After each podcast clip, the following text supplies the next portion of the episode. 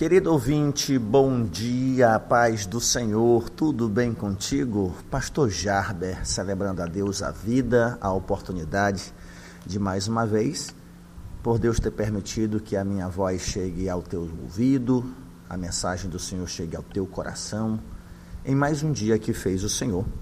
E me regozijo sempre em Deus por sempre nos favorecer oportunidades maravilhosas como essa agradecendo sempre aos meus ouvintes que ouvem continuamente pelo Spotify, conforme a disponibilidade do seu tempo.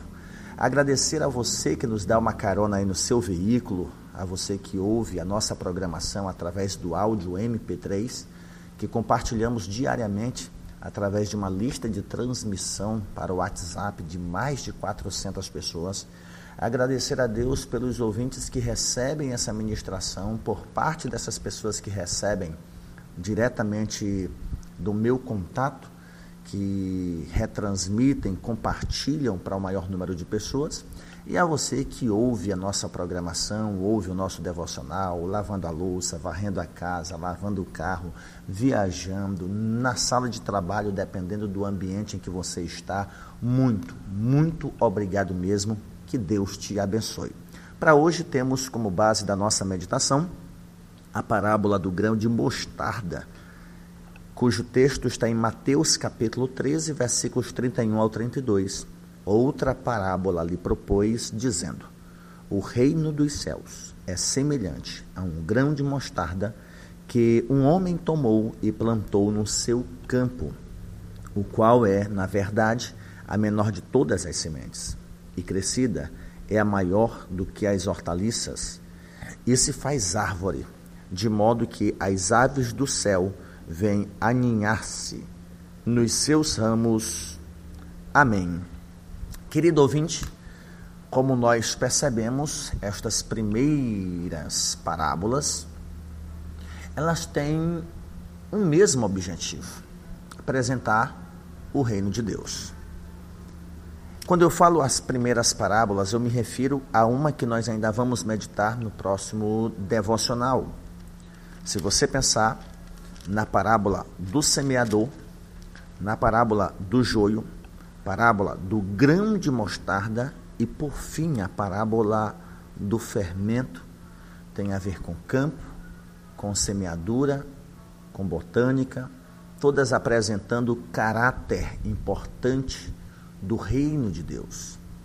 E essa parábola do grão de mostarda, ela é registrada por outros evangelistas como Marcos e Lucas e é também conhecida como parábola da semente, em vez do grão de mostarda. Geralmente o grão de mostarda é mais lembrado por causa daquela parte em que Jesus associa a fé, a pequena fé, a um grão de mostarda, né? E no entanto essa parábola ela foca no reino, não necessariamente na fé para operar milagres, mas na fé que dá crescimento ao reino de Deus.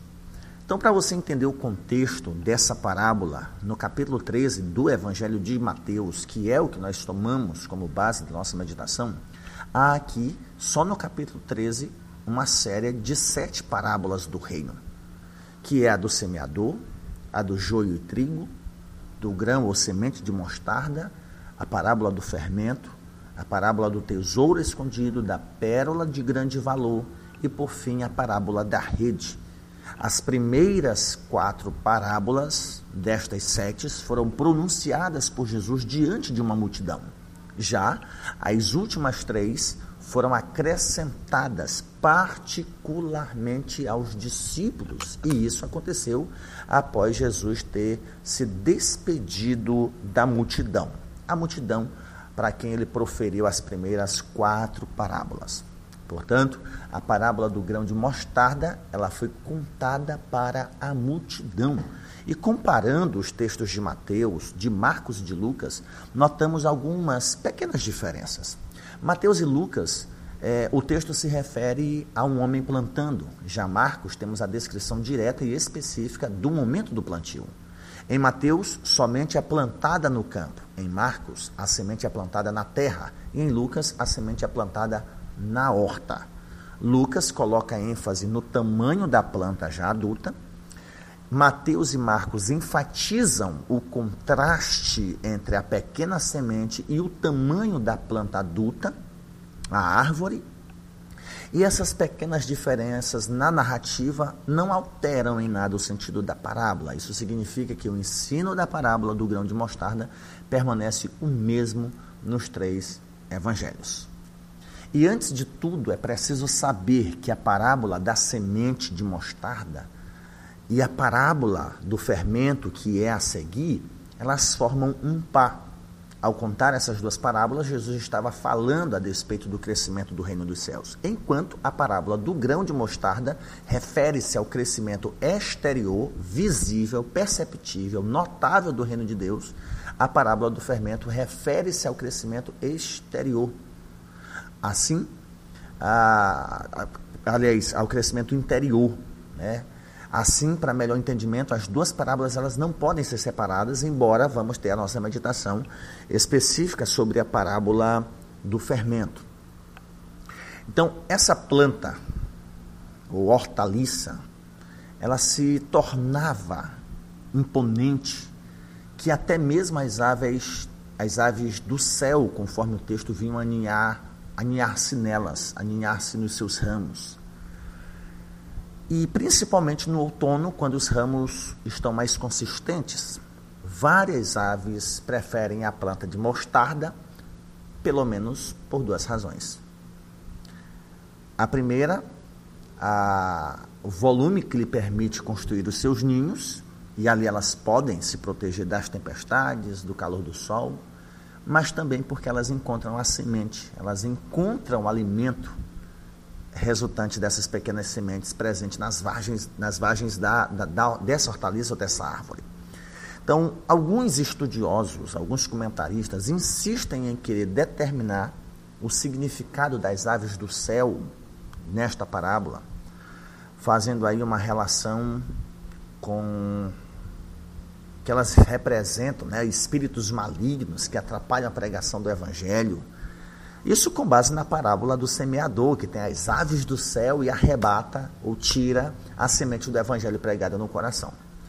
Porém, pela leitura dessa parábola, percebemos que ela é, é equivocada, ou, ou, ou, a interpretação de dizer que essas aves que aninham-se na árvore, nesse caso aqui, são malignos porque o próprio texto não vai se harmonizar com o ensino principal transmitido por Jesus nessa parábola.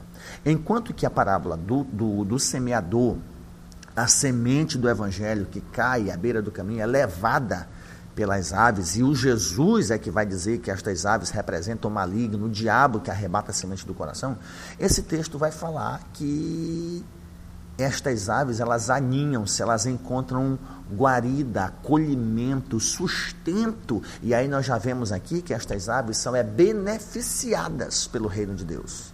Beneficiadas, em vez de prejudicar, como muitos entendem.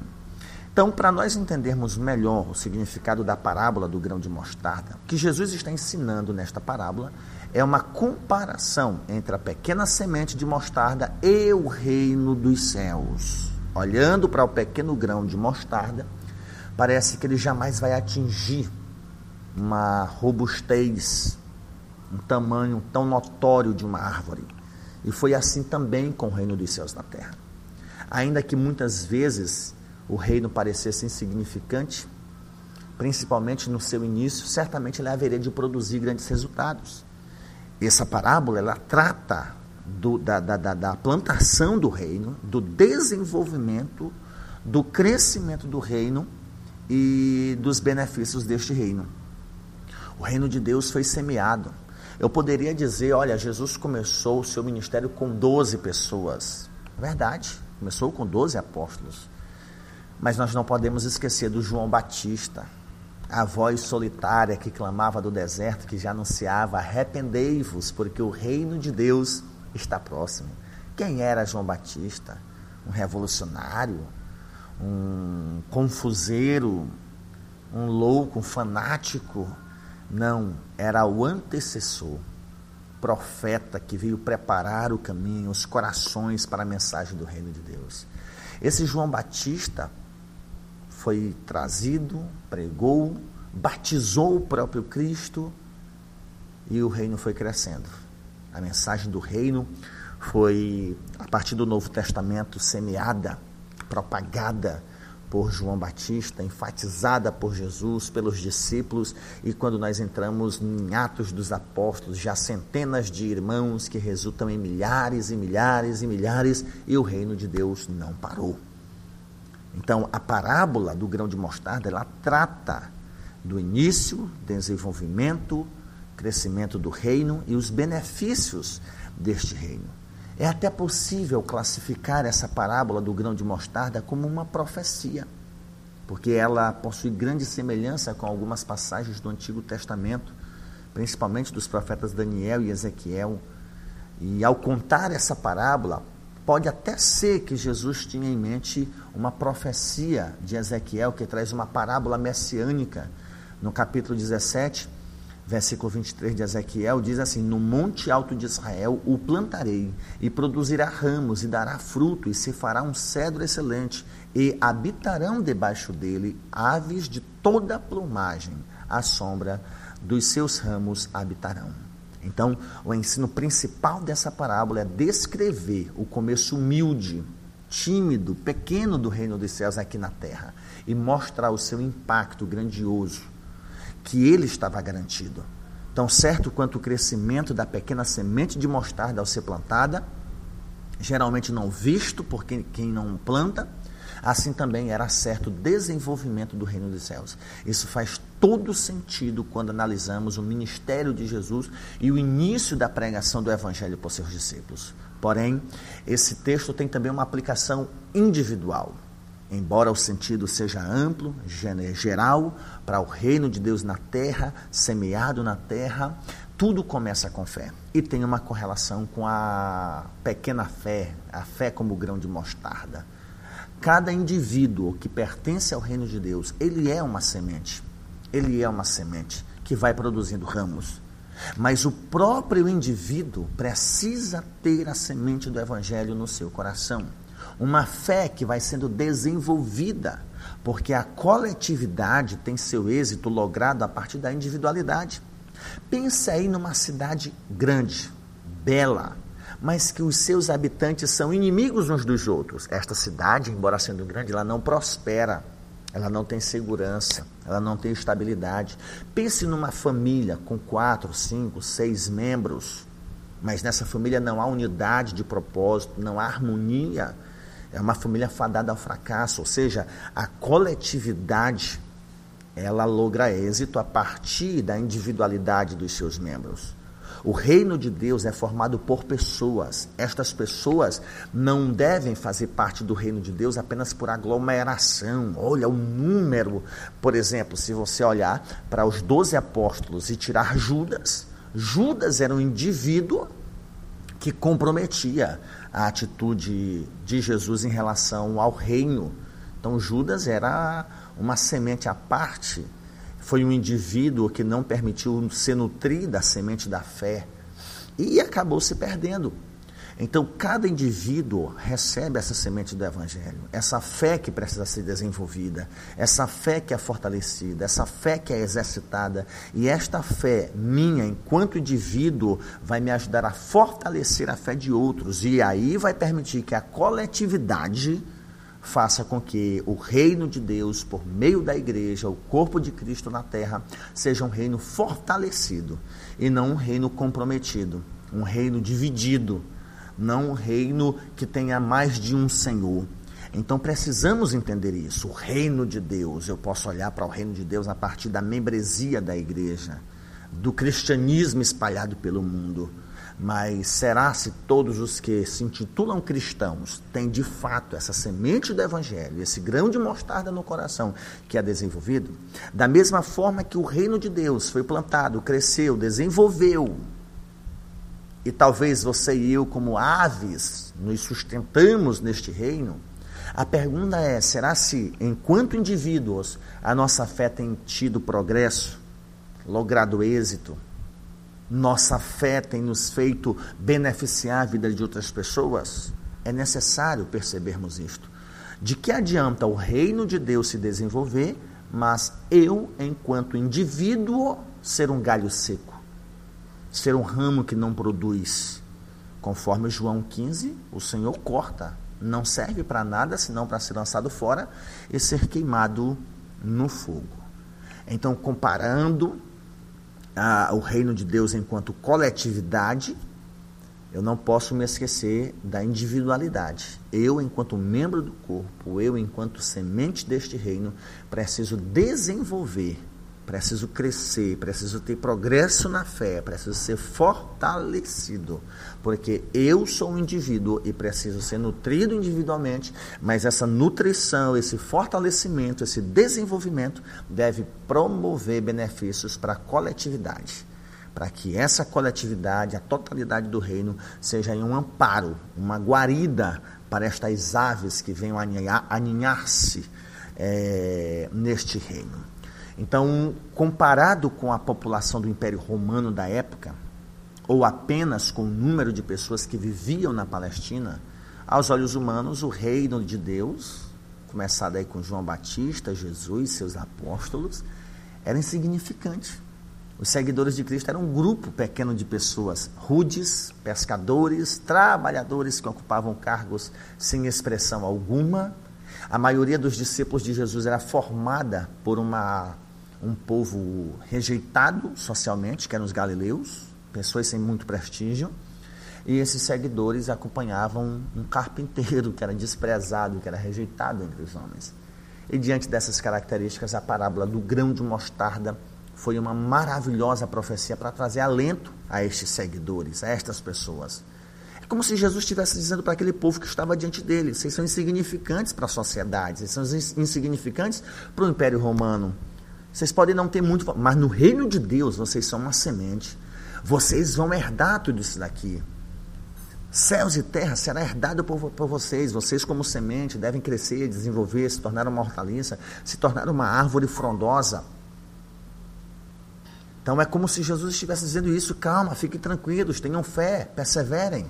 Aos olhos de vocês, até pode parecer impossível que essa obra prospere, mas saibam que os planos de Deus não vão fracassar e o reino vai crescer e vai se tornar notável.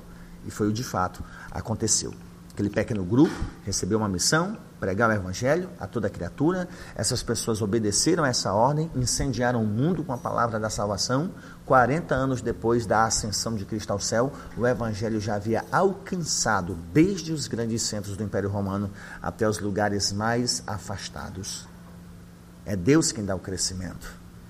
Ainda no primeiro século, a igreja foi perseguida e muitos cristãos foram mortos naquele período. A ideia era exterminar a cristandade. Quais seriam as chances desse pequeno grupo de pessoas que anunciavam? Vamos matar uns e convencer outros a rejeitarem essa fé. Mas não. A planta parecia que iria morrer, mas os propósitos de Deus não foram frustrados. O Império Romano caiu, mas a planta continuou crescendo, servindo de bênção para homens de toda raça, tribo, língua, nação. E assim como as aves do céu encontram abrigo nas grandes árvores, pessoas de todas as partes do mundo encontram também refúgio e descanso sob as sombras oferecidas pelo reino de Deus. E ainda hoje, essa planta cresce e vai continuar crescendo. Isso permanecerá até que o último último convencido pelo evangelho seja selado pelo Espírito Santo, até que o último Marte tenha seu sangue derramado até que Cristo venha novamente de forma gloriosa para essa grande colheita. Portanto, meu querido ouvinte, ao todo, pelo menos duas importantes lições podem ser destacadas nessa parábola. A primeira é que ela ensina que grandes resultados começam com pequenas iniciativas. Muitas vezes nós pensamos em não fazer algo na obra de Deus por acreditar que aquilo não será grande, não tem importância. E nessas horas nós devemos nos lembrar de que as maiores árvores crescem a partir de pequenas sementes. Não é uma questão motivacional, uma coisa bem coach, isso é Bíblia. Isso é Bíblia. Tudo tem um começo. Um simples evangelismo que hoje parece não ter tido resultado, pode ser amanhã, que amanhã se revele como um veículo pelo qual Deus chamou um grande pregador do evangelho. Segunda lição é que ela ensina que a planta vai crescer. Às vezes, diante das dificuldades que nos confrontam, as nossas ações parecem insignificantes. Às vezes a planta cresceu, mas precisa ser podada, porque os ramos crescem defeituosos. Os ramos crescem com complicações. E aquilo que cresceu, mas cresceu defeituoso, precisa ser podado. Em outras palavras, precisa ser reiniciado, recomeçar, voltar a ficar pequeno de novo para que possa crescer com saúde. Mas o que é certo é que ela vai crescer. E nós devemos cuidar para não crescermos em coletividade, não crescermos individualmente, mas crescermos com defeitos. Precisamos ser lapidados, moldados, podados continuamente pelo Espírito Santo de Deus. Pense nisso e veja o valor que você tem no reino de Deus e a importância que você pode exercer como canal de bênção para propagar vida através da propagação do Evangelho. Como uma pequena semente pode resultar benefícios espirituais para centenas, milhares de pessoas que podem ter acesso à palavra da salvação que você transmite. Você pode dizer amém? Pai bendito, te dou graças, te louvo, te exalto por me permitir levar a tua palavra ao coração do meu ouvinte. Ajuda-nos, Senhor, a vivermos para a tua glória, a sermos esta semente que venha crescer, desenvolver e sermos benefício para a vida dos outros. Que eu e os meus ouvintes não sejamos um ramo seco, não sejamos um ramo sem frutos, não sejamos uma árvore sem propósito algum, mas que nós, como parte integrante do reino de Deus, tenhamos esse propósito de alcançar vidas e sermos bênção para muitas outras vidas. Que o meu ouvinte encontre guarida no teu reino, encontre descanso para a sua alma, paz para o seu coração e seja alimentado por esta semente do Evangelho, que, como grão de mostarda, vai se desenvolver e fazer um instrumento de bênçãos no teu reino. É a oração que eu te faço, no nome de Jesus. Amém.